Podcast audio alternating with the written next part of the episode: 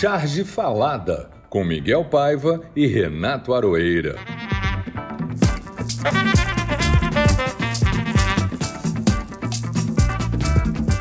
Olá pessoal, Charge Falada 32, com um convidado muito especial que daqui a pouco a gente fala dele. Todos aí? Todos bem? Tudo certo, Miguel? Você tá bem?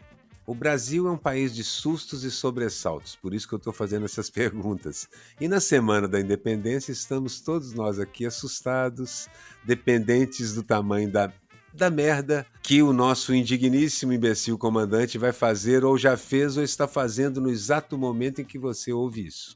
Cansa. É uma espécie de bebê de Rosemary piorado, fazendo birra, armado com um fuzil, esperneando e atirando pela casa porque não pode fazer o que dá na telha, que basicamente é proteger a ninhada e impedir que ela seja presa, né? Não acredito que ele seja vitorioso, como ele coloca como alternativa. Mas cada vez que ele comete um desses atos terroristas, e acho que essa é a palavra exata porque ele faz, há décadas, desde o começo ele fazia, ele queria fazer explodir coisas no exército e tal, que ele protagoniza e promove um pouco mais da degradação da pobre e espoliada democracia brasileira. Já não é essa, essa Brastemp toda, ainda vem um, idiota desses e toda uma estrutura cuja única, o único objetivo é destroçar o que existe. Como ele falou logo no comecinho, assim que ele tomou posse. Não, o meu projeto, assim, primeiro temos que des, destruir o que está aí.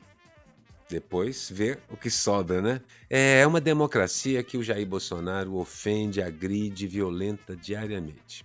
Você ainda tem saco, Miguel? Salve, Aruera. Olha, eu não tenho mais saco e talvez não tenhamos nem mais democracia a esta altura. Como gravamos antes esse podcast, pode ser até que ele não esteja mais no ar. Brincadeiras à parte, esse medo lá no fundo persiste. Mas como todo medo paralisa, prefiro me manter em movimento. E o movimento é a base da transformação. E das frases feitas, claro. Chega de conversa. Estamos vivos e aqui e espero que ainda possamos continuar. A dúvida é até uma coisa sadia, mas assim também é demais. Queria só um pouquinho de certezas na vida. Será que dá? Bom, estes e outros assuntos que marcaram a semana foram registrados pelos chargistas de todo o Brasil e serão o nosso tema aqui no Charge Falar. Eu vou abrir com uma frase com a nossa sessão Frase Falada. A frase falada. Eu li essa aqui. É, Democracia Vale a Pena, um perfil do Instagram. O Uber perdeu cerca de 20% dos motoristas devido ao aumento do preço dos combustíveis. Bolsonaro conseguiu desempregar até os desempregados. É impressionante. É um recorde. É uma, é uma performance é superior a tudo que eu tinha visto nessa área. É, não, ele agora ele, ele realmente se superou nesse, nesse aspecto, entendeu? Ele está se dedicando. É, e eu queria uh, reproduzir aqui uma frase do, do Rainbow Jim. Ah, eu sempre sigo. é, que é muito bom. Quando você achar a pessoa mais estúpida do mundo, lembre que tem gente que vai sair no dia 7 de setembro para agradecer o PIB negativo, o aumento da energia, da gasolina, do gás, dos alimentos, o dólar nas alturas, o racionamento da água e luz e as rachadinhas. É, é verdade. Isso melhora o dia de qualquer um. Não sou essa pessoa, já ajuda. Já ajuda muito. É e a palavra do ouvinte, Miguel? Bom, a palavra do, do, ouvinte dessa hoje temos duas até, entendeu? Temos estamos estamos recheados. Eu vou reproduzir aqui a da, da Márcia Abdala, que eu acho que já nos mandou uma outra palavra do ouvinte há algumas semanas, é, e ela nos sugerindo é, entrevistar o Celos, o cartunista. Ele, ele, ela não lembra se o Celos já foi convidado do Chás Falada. Acho que não, diz ela. Então fica a sugestão, ele é muito bom. Nós concordamos inteiramente, ele é muito bom e está anotado no nosso caderninho. Que é a sugestão. Realmente ele é muito bom. Os cartoons são. O desenho é muito, muito bacana, muito divertido. Eu tenho aqui uma frase também do nosso, dos nossos, de uma ouvinte, a Modesta Dias, de Santo André, em São Paulo. E ela comenta o seguinte: Ouvi hoje bem cedinho, como sempre, um papo preocupado com os problemas que nos envolvem, tratados de forma séria, porém descontraído. O Carval sempre ótimo e o Miguel e Aroeira conduzem o papo de uma forma bem leve, nos fazendo dar boas risadas, apesar da gravidade dos assuntos. A gente ri de nervoso, viu, Modesta assim? Posso garantir para você. O programa do Carval foi particularmente engraçado, a gente riu muito, entendeu? Rimos todos, os três rimos muito aqui. É o Carval é uma, é uma boa figura e eu vi um desenho dele que ele faz com o Conde, daquela série que ele faz. É, da série. Muito bom, que é o, o desenho do, do, do Congresso, né? E uma das. A cúpula, que é arredondada assim para baixo, é um sininho de boxe, o cara batendo, dizendo assim, próximo combate. próximo combate. E você sabe que essa cúpula é do Senado, né? Essa é do e Senado, na verdade é. é do Senado. E que na verdade o sentido daquilo é a cúpula que é aberta para cima, dizia-se antigamente, era para pegar os, é, é, o, é o Congresso, é, é, é o parlamento, os deputados pegava os anseios da população, ia do Senado, buf, abafava. Basicamente era assim. Mas hoje em dia é o contrário. A É. cúpula que está absorvendo aquela está pegando toda a energia negativa do universo. E o Senado é que está mantendo um cone do silêncio ali, até mesmo evitando um ou outro desastre, como recentemente. É, viraram quase companheiros senadores, né? Ô, já, outro dia eu chamei de companheiros senadores. E olha que ali, putz. Bom, nós temos o convidado que eu anunciei e é um convidado extremamente.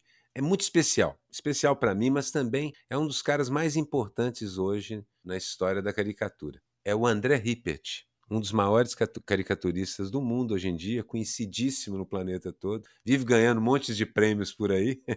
e eu comecei no Globo praticamente na mesma época que ele, na ilustração. Éramos muitos, né, Rippert? Vários de nós muita gente começando, e era também Bons tempos, bons e era tempos. também uma grande escola, porque tínhamos que desenhar de tudo. Inclusive naqueles espaços malucos e inusitados que o pessoal do Jornal de Baixo deixava pra gente, uns L's, uns H's, e a gente tinha que encher aquilo de desenho. Ali a gente aprendeu também, aprendemos uns com os outros, inclusive, além de já beber dos grandes que já estavam lá. Mendes Sá, por exemplo, Chico Caruso, Marcelo Monteiro, pô, uma instituição, o Cruz, um dos maiores desenhistas que eu já vi da minha vida. Grande Eu desenhista. faço questão de chamar aqui um dia. Ele é muito recluso, mas quem sabe ele vem aqui para conversar. O Rippert logo, logo disparou, porque quando ele começou a se interessar pela caricatura, pela economia dos traços, pela síntese, composição, pelo logotipo, por essa visão absolutamente pessoal, ele radicalizou mesmo. Eu acho que ele tem um estilo único, extremamente elaborado, é uma síntese que, vou te dizer assim, carrega uma quantidade gigantesca de traços embutidos em dois ou três, onde ele resolve o problema. Então, é uma caricatura cerebral pra caramba, um efeito gráfico impressionante de encher os olhos. E hoje, como eu já tinha dito, é um dos maiores caricaturistas do planeta e está habituado a ganhar concurso o tempo todo por aí. E aí, André, você faz um currículo de você mesmo, no Globo e tantas coisas mais que você andou fazendo. Apresento. Miguel, fala um pouquinho aí. O Rippert é daqueles caricaturistas que te colocam no seu devido lugar, ou seja, no meu devido lugar. Eu não sou um caricaturista. O Aroeira é, mas o Rippert, hoje, o Carval, semana passada, me dão aquela, aquela inveja boa de querer fazer alguma coisa parecida. Essa simplicidade de definição dos traços, o sentido geométrico da caricatura. É impressionante o sentido geométrico da, da caricatura. É um aprendizado, é um dom que não dá para explicar, é uma colocação no espaço e basta. O resto você imagina. Assim é o Rippert para mim, entendeu? Essa ca- causa esse impacto, Rippert. Eu não vou mais caber em mim aqui. Não, você faz uma caricatura e se cabe dentro perfeitamente. Bom, vocês dois são, são ídolos, vocês sabem disso, né? Miguel, é a- é primeira vez sim que eu vou conversar com você mais ah, à vontade e, e, e brin- É né? verdade. Agora, o, o Aroeira, Aroeira é, é- é- vou usar a linguagem dos jogadores, é meu parça. é parça de anos, né, mano?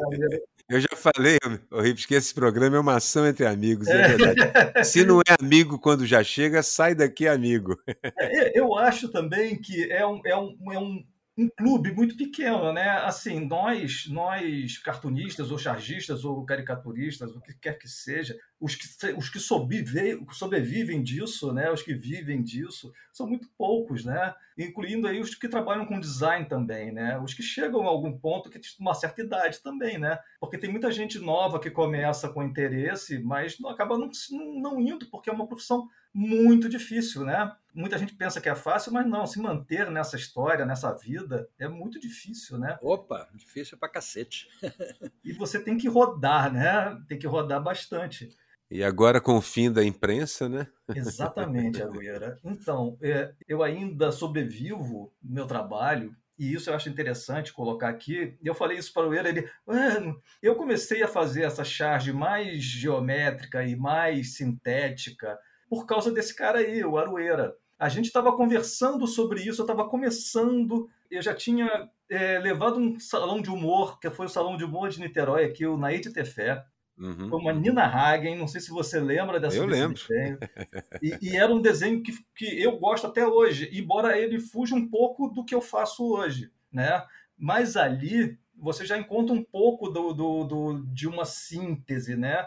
Só que tinha uma, uma, uma coisa mais brincalhona, mais para caricatura é, de quadrinhos do que o que eu faço hoje em dia. Eu, eu, eu sempre digo que a minha, minha, a minha Nina Hagen parecia maga patológica, né? Que, não sei maga que. Era uma figura engraçada. E com a convivência com a Arueira, é, eu fui aprendendo muita coisa com ele, a verdade é essa. Né? E, e, e, eu acho que ele aprendeu um pouquinho comigo, mas ele aprendeu bem menos. Né? Eu aprendi, absorvi tudo que ele tinha para passar. E essa questão da simplificação da, e a síntese do trabalho, eu, eu vou te contar que eu comecei a, a, a, me encantar com uma caricatura que você fez daquele cara do do que canta o Psycho Killer, como é que é o nome dele? Que é sensacional. David Byrne?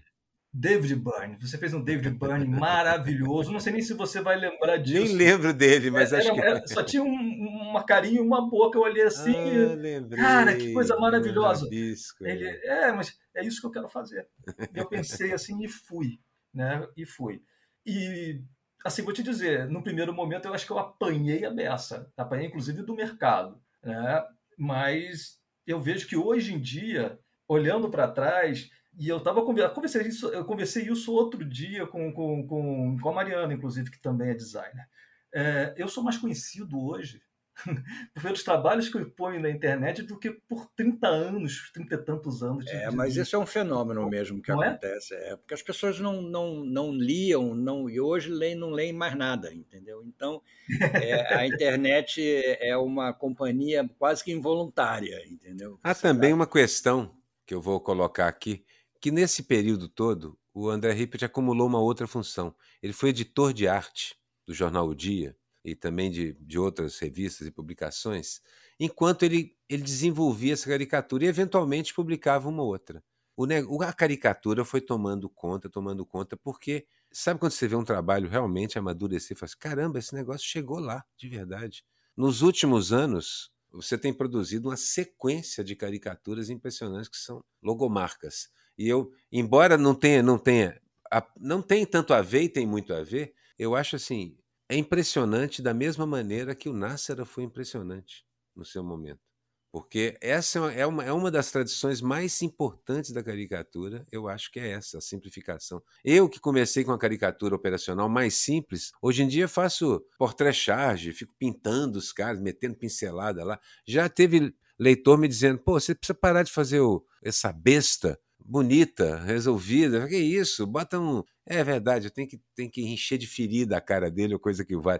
Mas são os meus recursos. É, mas são os meus recursos, já que eu faço quase um retrato. Então, de certa forma, eu olho de onde eu estou, assim, com uma inveja disso que o Rippert, inveja boa, viu, Rippert? Tá fazendo, assim, que coisa linda, que elegância, é, que coisa é impressionante. E aí, me lembro de outros grandes caricaturistas, o Lula, o Cavalcante, por exemplo, que também fazem caricaturas únicas, um estilo absolutamente pessoal, onde a preocupação é realmente fazer uma obra de arte a partir de uma visão que você tem da pessoa. A minha é de fazer uma pessoa que os caras reconheçam e queiram jogar alguma coisa nela, talvez um tomate, talvez. Mas eu acho que tem essa característica de você conseguir visualizar na pessoa que você vai caricaturar o traço é, definitivo, importante, que vai. É, esse é o olhar que o Rippert esse desenvolveu. É, é, exatamente. E eu acho que o Rippert tem isso demais. Enfim, vamos em frente. Então, a gente tem, por conta dessas conversas, nós temos também uma sessão que a gente chama de técnica, né? E eu queria que o Ripper descrevesse um pouquinho do seu processo de, de trabalho, da ideia, da concepção, até chegar num trabalho final. Antes eu desenhava muito no papel, continuo ainda fazendo uns esboços, essa coisa toda. Eu, eu geralmente faço um esboço. É, é, agora eu vou atrás. Eu aprendi. O Lame falava uma coisa muito interessante. Ele dizia o seguinte: não se prenda numa imagem, não se prenda numa foto para fazer uma caricatura, a não ser que você queira fazer uma coisa mais rápida. Eu vou atrás, por exemplo, eu empaquei no, no Tarcísio Meira. Eu fiquei com o Tarcísio Meira dias. Talvez tenha aquela questão do. do uh, todo mundo fez o Tarcísio Meira. É, muito. eu queria fazer um Tarcísio Meira, né? Queria fazer um Tarcísio Meira legal, e aí não estava saindo, e, e eu tentei, tentei, tentei, tentei. Eu, eu, eu faço no Illustrator, tá? É vetor eu geralmente faço no mouse. Caramba! Não uso caneta. não uso caneta. Estou fazendo no mouse ali, estou fazendo. E eu descobri uma coisa que é muito interessante. Quando está muito certinho, está muito. Ah, eu acho que cheguei, mas não é isso. Aí eu dou uma desarrumada. Dou uma desarrumada no que está certo. Aí eu pego o meu mouse, seleciono só uma parte e dou uma, uma batida. Aí com o Tarcísio Meira, por exemplo, eu fiz isso e aí saiu do lugar. No que saiu do lugar, eu, caramba, encontrei. Só que não é exatamente como ficou, porque não é aquela questão do acaso e necessidade. O acaso ajuda pra caramba, mas você vai precisar ajustar depois. Terminar depois. Terminar é, depois. É, né? é. Terminar cara... aquilo que o acidente botou na frente da sua é, pareidolia, é. né? Da... Você Sim. viu a forma, e aí, pera, deixa eu dar um jeito para ficar exatamente o que eu queria ter visto. Aí. Isso é verdade. Sobre Tarcísio, né? Só eu, eu tá. fiz uma vez, não um Tarcísio, mas fiz um 150, quando teve aquela novela Um Anjo Caiu do Céu, e eu fiz as caricaturas que foram animadas depois para fazer a abertura, que foi toda em desenho animado. Cara, eu fiz Tarcísio visto de cima, de lado, de baixo, arregalando os olhos, esticando a boca, deformando, escambau. Cara, que sufoco que foi aquilo. A gente achava que ia precisar de uns 30 desenhos e foram cento e tantos para cada personagem. Ele, ele, tinha uma marca muito característica, né? a cara rosto. dele era muito desenhada. A cara dele, a cara dele parece o seu desenho. As maçãs do rosto. É, que é o cabelo, a maçã Sim. do rosto. Enfim. Então você usa é, vetorial, não é? Você trabalha, como você falou, com mouse. Ou seja, você, uma vez entendidas as formas que você vai usar, você vai colocando e montando elas dentro da visão que você já tinha. Você chega a escanear seu esboço a lápis para servir de espelho embaixo ou nem isso? Já escaneei. Nem mas, isso mais, é... né? Não, não faço mais. Eu acho que você vai adquirindo uma percepção e essa percepção ela começa a ficar porque no começo era mais difícil, tá? Então tinha que escanear, usava como base, etc. E tal. Eu faço um rabisco. É, é, o Klaus Kinski, eu fui ver o vídeo vi um vídeo dele porque tava em, alguma coisa na boca dele não estava batendo. Aí eu vi, aí acertei, porque eu tava eu também tenho umas maluquices. Tava fazendo com letra. Ah, essas eu segui uma série disso, achei isso fantástico. Então eu estava fazendo com letra e é um rigor, mas eu, eu, aí eu, eu, até paro às vezes, não, eu estou muito nojento no rigor. É um rigor matemático nojento. Não, você está ficando é maluco, não, não. Essa é uma característica que ele compartilha com todo mundo que faz é. trabalho genial. Isso é assim mesmo.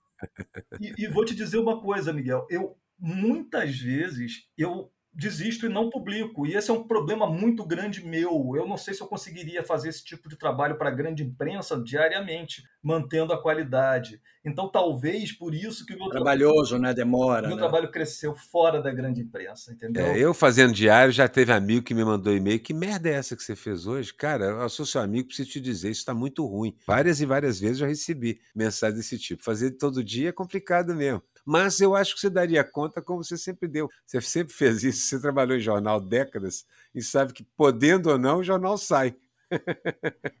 Vamos em frente, que senão o garçom não traz mais cerveja aqui. É isso aí, né?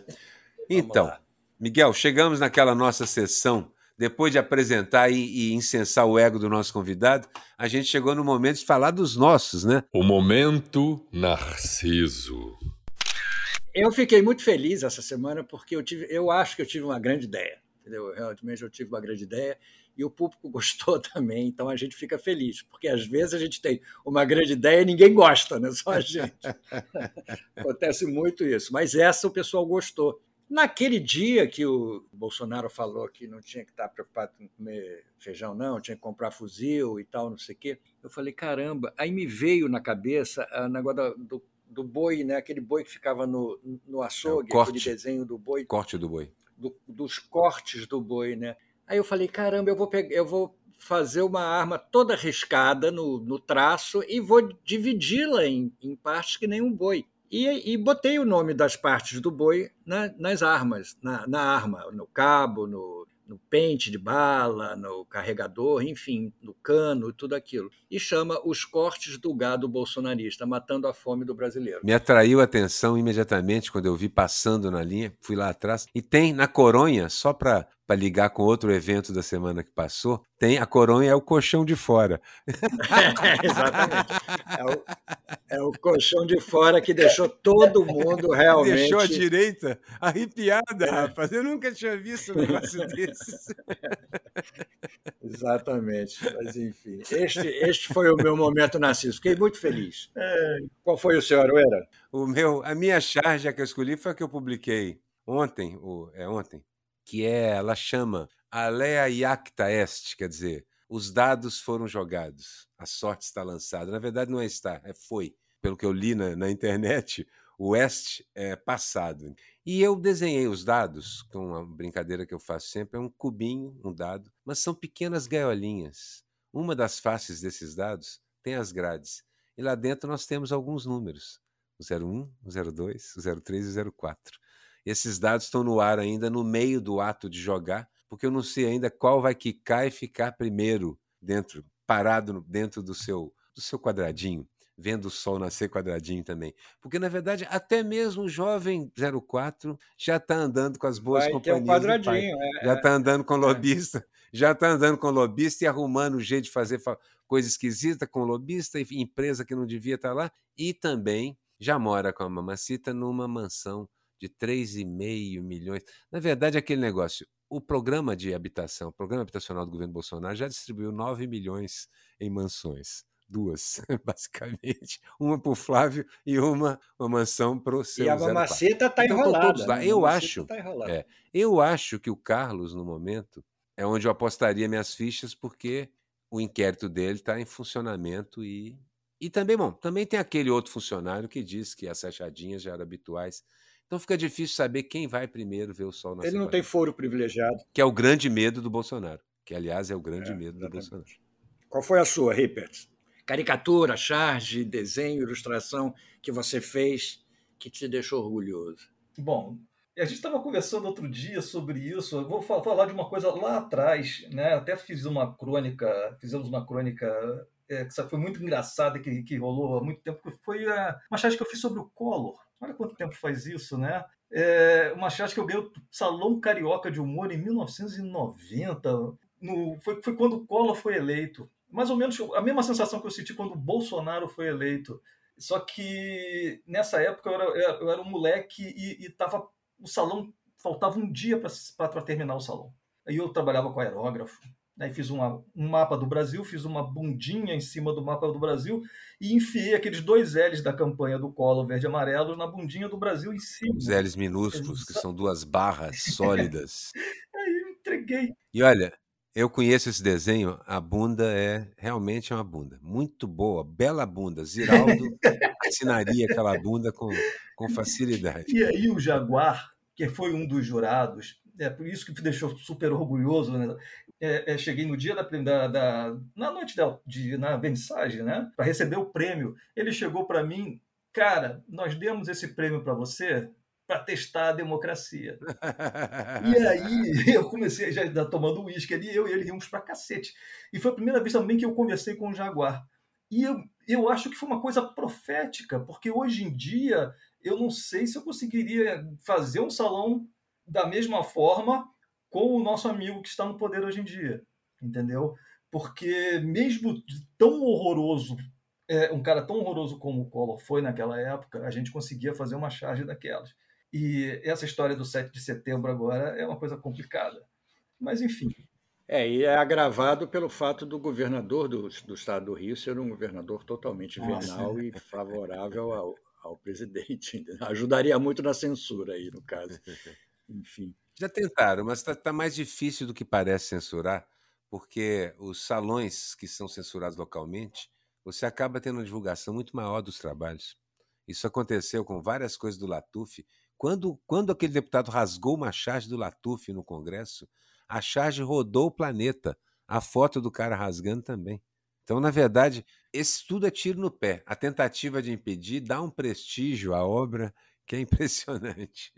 É verdade. Bom, vamos em frente. A charge do coleguinha que viralizou.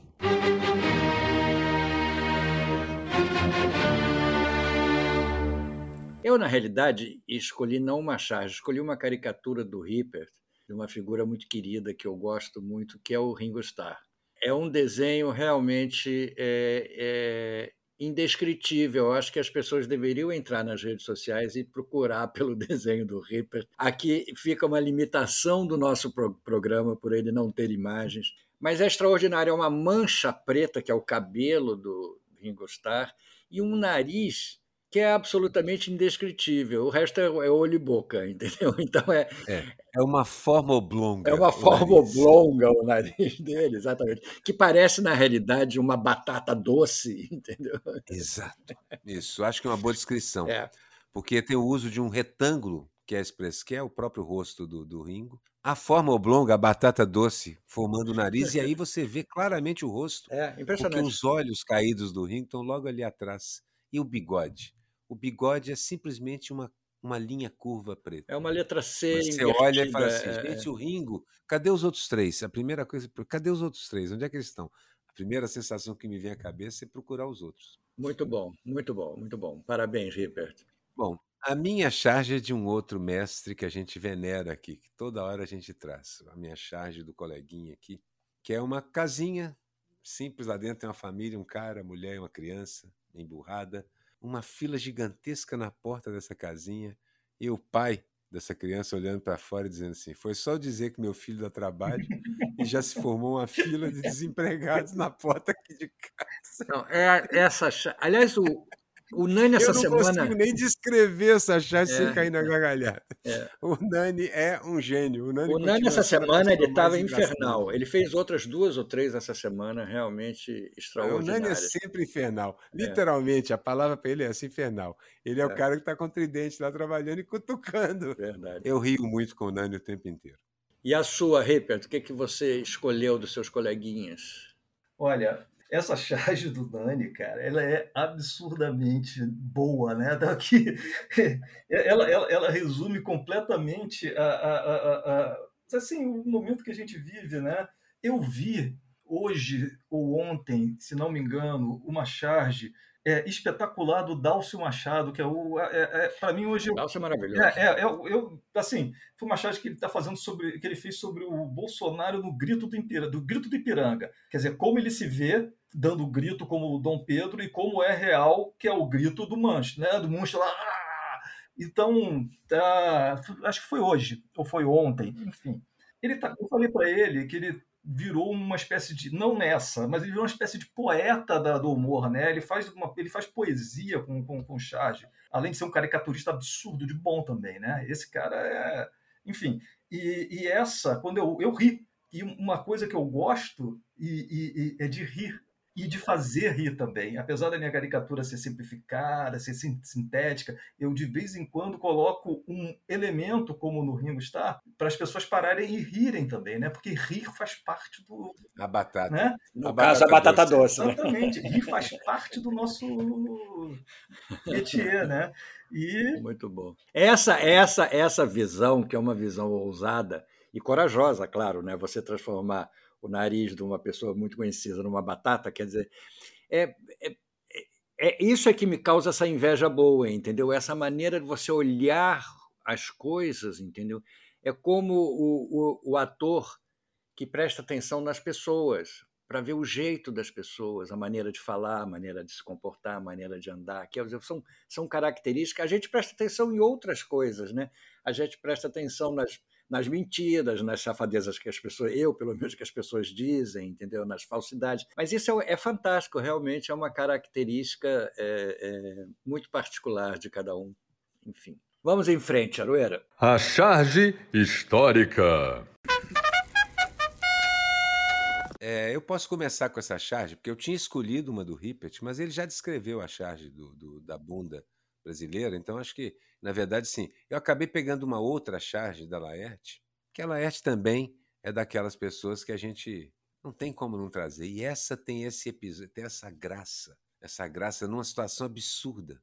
É uma charge em quatro quadros. Numa aparece uma musa com uma cornucópia. Para você, uma cornucópia. E o Brutamontes, que estava quieto no canto, falava: corno o quê? E ela, o símbolo da abundância. O que na bunda?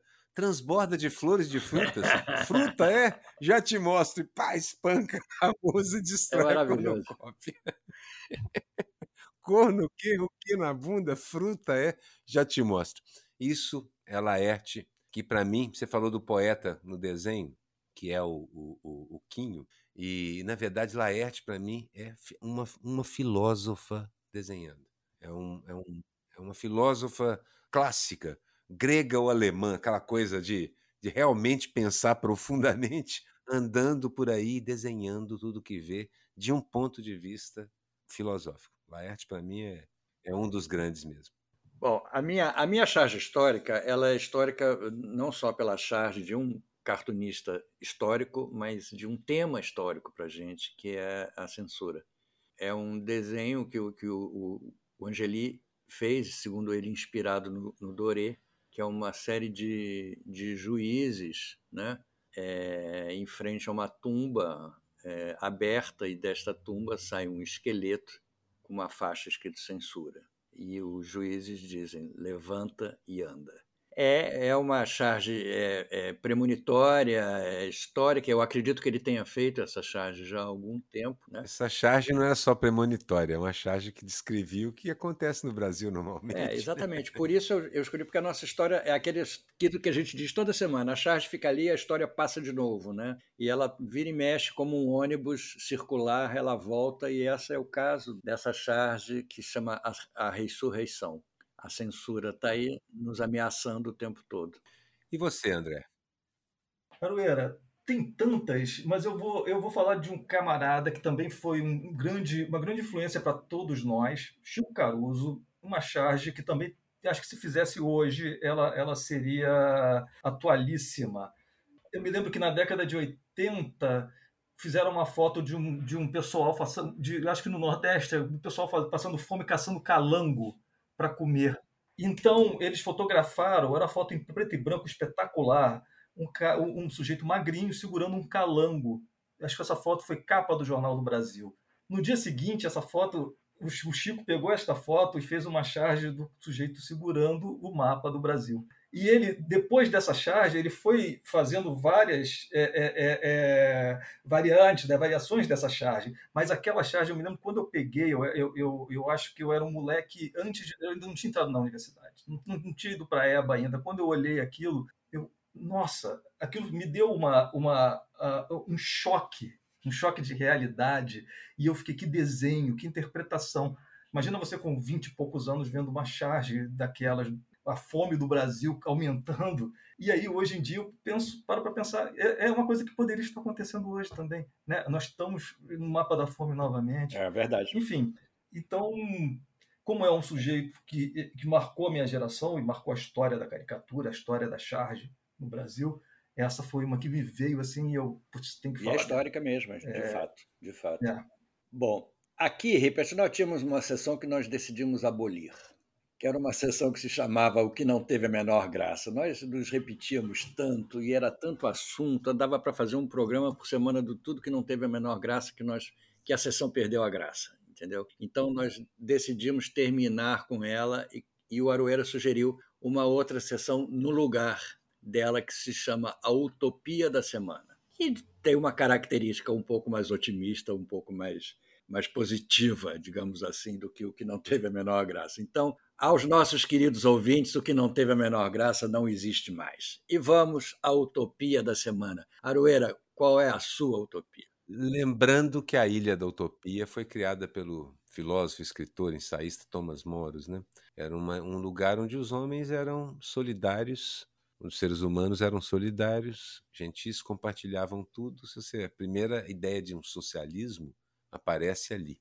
É a primeira e é e surge a partir de uma ideia que a Idade Média sempre trabalhou, a empatia, o outro. Meu filho sempre me criticava por dizer: "Ah, isso aí é voltar à Idade Média". Eu falei: assim, "Pai, a Idade Média muitas luzes, muito mais do que você imagina. Tem São Tomás, Santo Agostinho, tem Thomas, mas tem um montão de gente realmente competente.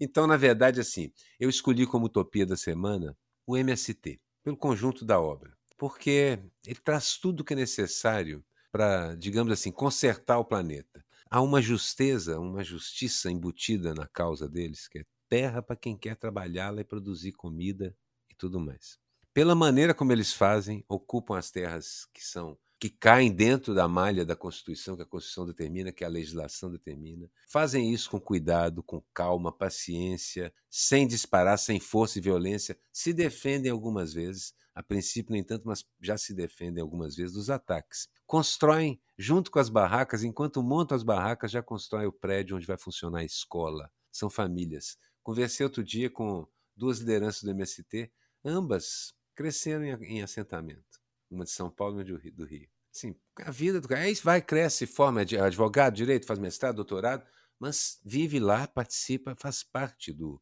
Me lembra muito o movimento de direitos civis americanos nos anos 50, quando 40 e 50, quando eles começaram a juntar dinheiro para, levar os jovens mais promissores das comunidades para fazer com universidade e tal. Como poucas universidades aceitavam negros, se formaram muito em teologia.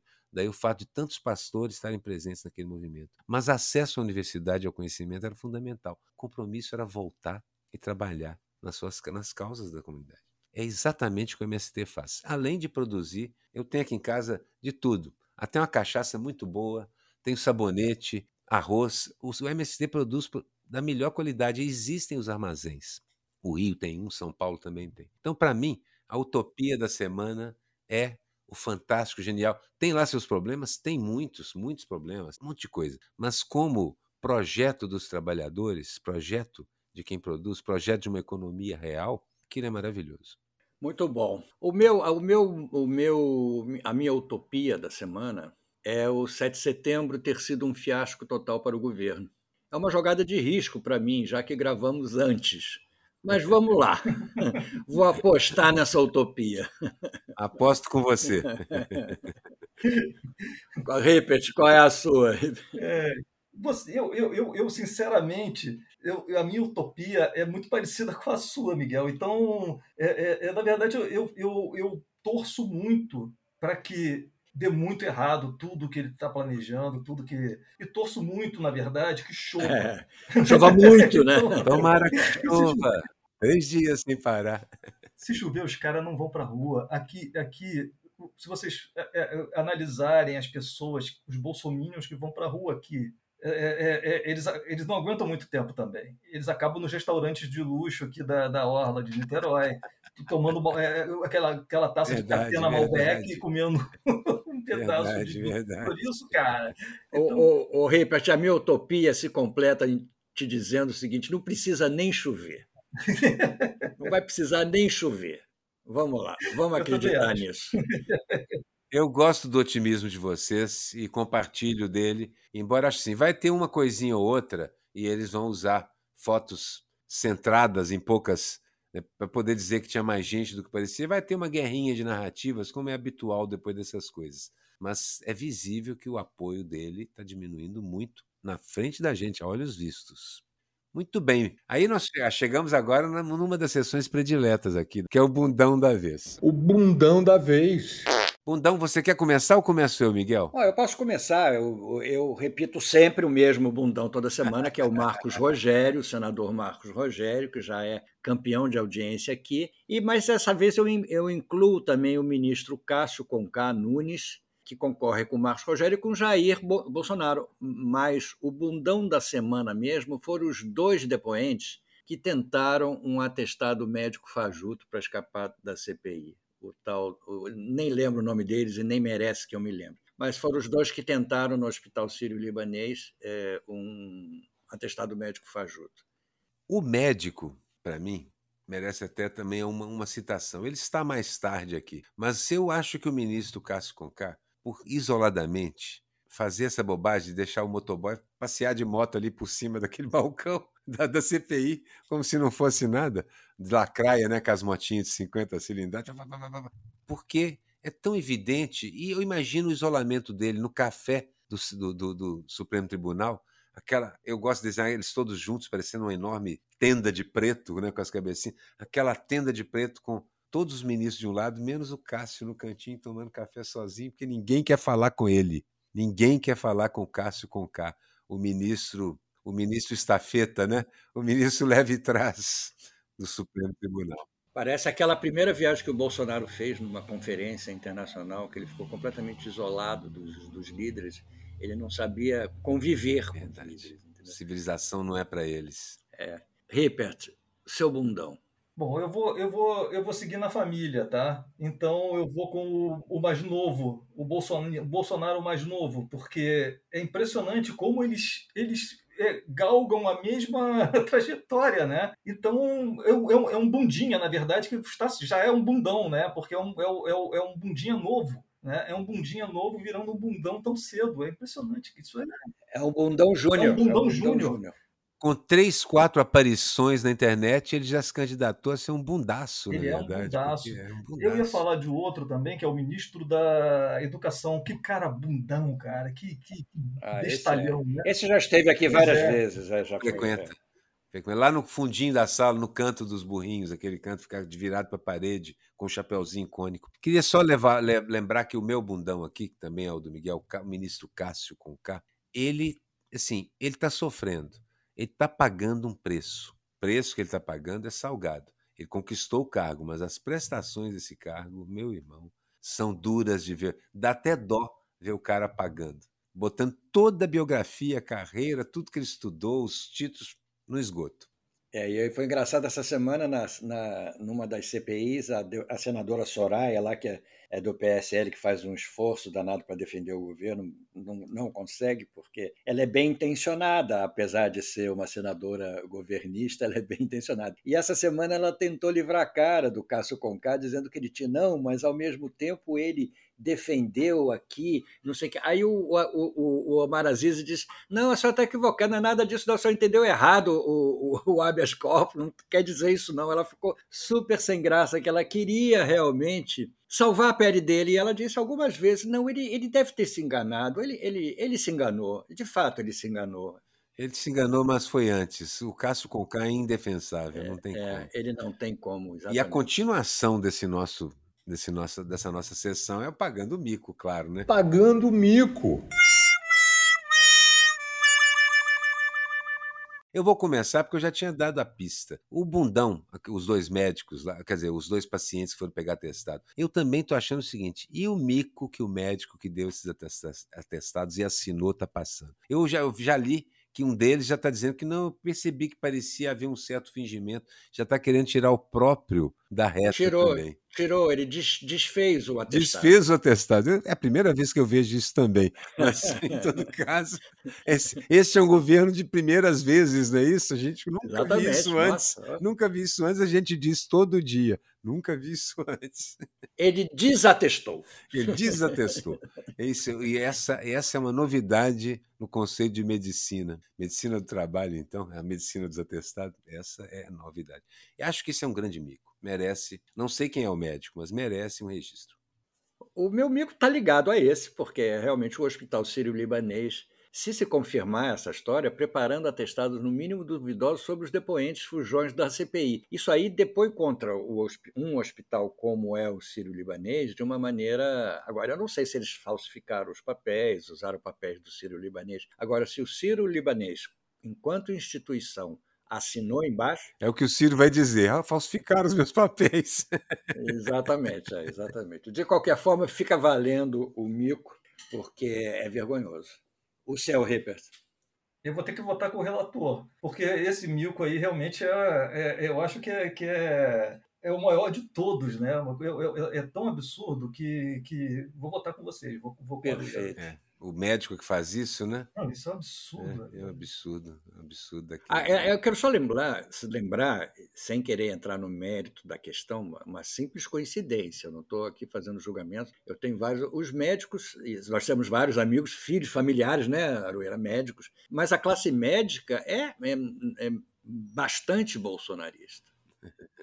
Bastante. Bastante, é, bastante bolsonarista. Eles são meritocratas. É, exatamente. Eles, Pela eles meritocracia, são... sobretudo, entendeu? Tiveram que fazer um puta esforço para ser médico, então acho que aquilo é um, é um garantidor do, do, do processo, que não é para todo mundo. Aí o ministro da Educação acha isso, que a faculdade não é para todo mundo. Enfim, esse pensamento é, é meritocrata. Vamos em frente, porque nós não somos, não merecemos. Não merecemos e chegamos aqui no nosso final, né, na nossa sessão final. O meme que viralizou. Você tem algum, Ripert? Cara, deixa eu ver se eu me lembro aqui, porque tem vários memes, toda hora tem algum meme engraçado. É, nesse momento, deixa eu ver se eu me lembro aqui. Fala o seu, fala o seu então. Olha, eu assim, eu teria usado esse do sensacionalista que frequenta a sessão de memes aqui direto, dizendo que o governo, o programa de, de, de habitacional do governo já distribuiu 9 milhões em mansões. Já distribuiu duas. Tem a foto das duas mansões, onde a do Flávio e a do é, Zero Esse é maravilhoso. Esse meme é maravilhoso. Mas é. eu escolhi um meme em homenagem à nossa geração de cartunistas, em homenagem também a uma certa, a um certo, a uma certa necessidade da gente se divertir também nem tudo é política institucional. Que é um meme antigo que passou na minha, numa das minhas redes outro dia, que eu gostei dele, lembrei dele e gostei, que é Estudos mostram que o brasileiro, aí tem um bonequinho andando, aquele bonequinho de sinal, né? Caminha 1.440 quilômetros por ano e bebe 86 litros de cerveja, o desenho de bonequinho sentado. Ou seja, ele faz 16,7 quilômetros por litro. Muito econômico. É maravilhoso. Isso aí é a cabeça típica do brasileiro, né? Eu que acho que é um fazer essa muito conta. brasileiro. É, é, exatamente. Parou para fazer essa conta. Exatamente, parou para fazer essa é. conta. O, o, meu está em cima, o meu primeiro, na realidade, eu escolhi dois em cima do Paulo Guedes, porque o Paulo Guedes também é outro personagem é, que merece sempre o nosso destaque. Tá por um de fio, quem, né? De quem era aquela charge maravilhosa da cara do Paulo Guedes dizendo assim: se, o, se todos vocês todos Lafa. morrerem, país Rafa, é? É o Lafa. Lafa, Lafa. Lafa. Se é vocês Lafa. todos morrerem, o, o país decola. Não, assim, se vocês morrerem, o país decola. Ponto. É, exatamente. Aí tem um meme que é uma foto de um avião, é a continuação do. do é um avião debaixo d'água afundado, realmente. E a frase é assim: é um, um meme que foi mandado pelo Paulo Cândido, foi postado pelo Paulo Cândido, dizendo assim: estamos decolando, diz é. Paulo Guedes. E a foto do avião é, afundado. E um outro que eu tinha visto também, que o, o Paulo Guedes é daquela turma dos, dos, dos, economistas da Faria Lima, né? chamados, conhecidos como os Faria Limers. Né? E tem uma foto do Paulo Guedes, só que está escrito Faria Loser, entendeu? É, que eu achei loser. realmente muito, que, muito que o pessoal tapou com uma bandeira né?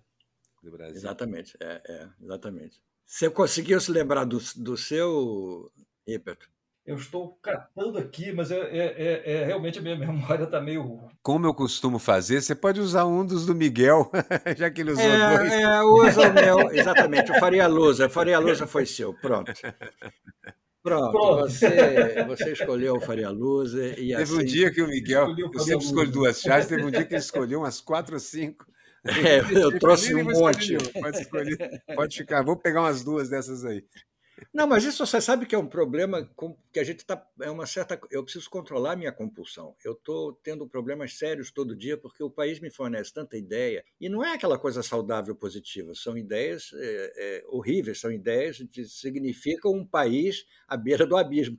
E eu preciso me controlar, porque eu saio desenhando, eu tenho uma gaveta, um arquivo no meu computador de, de charges não publicadas. Arruma enormes, mais tarefa, Miguel, arruma mais tarefa. Faz é, que nem exatamente. eu. Pois Tem é. quatro tarefas diferentes todo dia, então eu não consigo desenhar Mas eu faço, eu lavo louça, eu molho as plantas, eu passei com o cachorro, eu faço tudo, mas não só, mas eu fico compulsivo, enfim. É, e os memes não falta.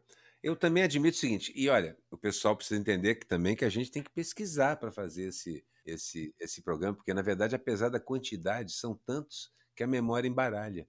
Então é importante, a gente tem que olhar, separar. Eu costumo enviar para o grupo tudo que eu vou achando de divertido e jogando lá, porque ó, isso aqui é bom. É, fica o registro, vou salvando. É, fica o registro, também. eu vou salvando aqui no meu. É, isso mesmo. Mas enfim.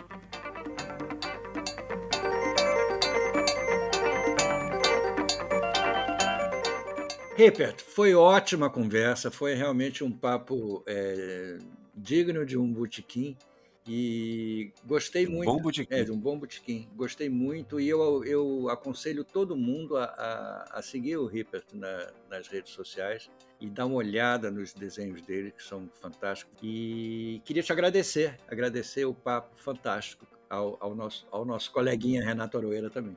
E também quero agradecer ao Rippet, mas também assim, para aqueles que gostam da caricatura e da ideia, existe um. O Rippet podia até falar um pouquinho sobre isso. Existe um concurso internacional na internet que chama Caricaturama, não é isso, André? E que é uma coisa espetacular que semanalmente os caras lançam desafios novos, tem categorias no sentido, esse, esse desenho não entra porque ele é antigo, mas está aqui para mostrar e assim por diante.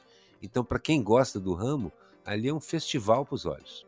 Bom, maravilha. Como é que chama o, o, o site, o concurso? Caricaturama Showdown Caricatura. 3000. Ah, maravilha. Então sigam. Temos, tem, tem um bem interessante que é um só de, de, de caricaturas em preto e branco, que é um japonês. Só pode ser traço, não pode ter meio tom. Esse é maravilhoso, porque esse, esse te obriga a fazer uma... São os desafios, né? Os desafios que o concurso é, apresenta. Coisa de japonês, Sim. né? E, inclusive, esse, esse é um dos que eu, que eu gosto mais, assim, de, de, de porque ele desafia a, a, a, a, síntese, né? E gosto bem de, de participar desse. O Caricaturama também é muito legal. Enfim, é, é, na internet vocês vão encontrar coisas maravilhosas. O Caricaturama tem de tudo quanto é estilo, né? Desde aquela hiperrealista, né? Até o mais é, é, é, é, sintético, até o mais jocoso, o mais engraçado. Enfim, você tem na, na, internet hoje trabalhos fantásticos. Uma gama, uma diversidade enorme de trabalhos. Muito bom. Obrigado, então, André. Um Muito prazer bom, gente. Muito obrigado. Queria agradecer ao público também ter acompanhado aqui a nossa conversa e dizer que o Chá de Falada é o produto da Rádio Garagem, o estacionamento do seu podcast. Ele tem a direção do Edson Mauro e edição final da agência Miragem. Tchau, gente, até a próxima. Tchau, tchau.